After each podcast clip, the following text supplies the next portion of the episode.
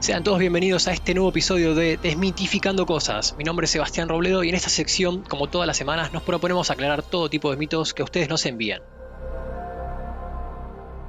Hoy trataremos el mito que se esconde detrás de aquella épica transmisión de radio, en la cual hace más de 80 años Orson Welles descubriría el aterrador poder que tienen las noticias falsas.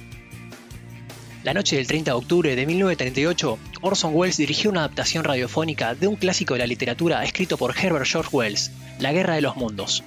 Lo que lo hizo interesante fue que no era solo una lectura de libro por radio, sino que fue dramatizado de manera tal que simulaban estar pasando las noticias del último momento, informando sobre un ataque de los marcianos en tiempo real interrumpiendo lo que parecía ser un tranquilo programa radial con música en vivo.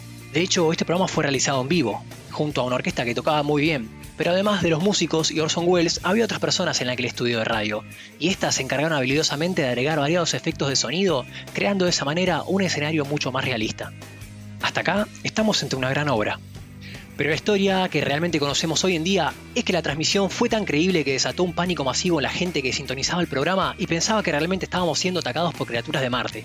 Muchos periódicos contemporáneos se encargaron de legitimar que aquella transmisión provocó tanto terror que impulsó a multitudes de oyentes a huir de sus hogares por miedo y llamar desesperadamente a la policía. Se leían también informes acerca de estampidas masivas en las calles, de suicidios y de oyentes enojados que amenazaban con dispararle a Orson Welles, que poniendo su vida y libertad en riesgo tuvo que salir a dar la cara ante docenas de reporteros y camarógrafos en una conferencia de prensa organizada al día siguiente.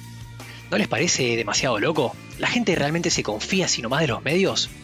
La respuesta es doblemente sí. Es una noticia demasiado sensacionalista y lamentablemente muchas veces la sociedad confía en los medios sin validar las fuentes.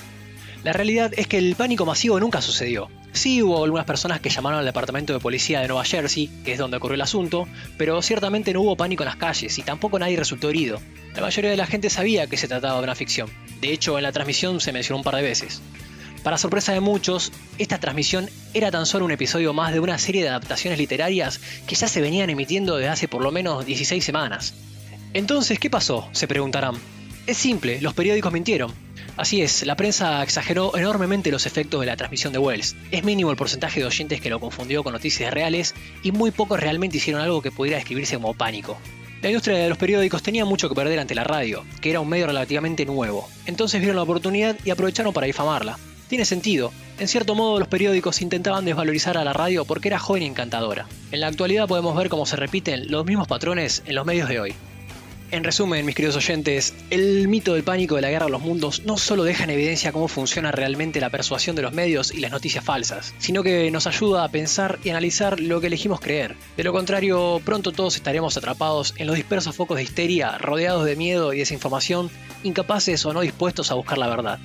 Muchas gracias por sintonizarnos y hasta la próxima.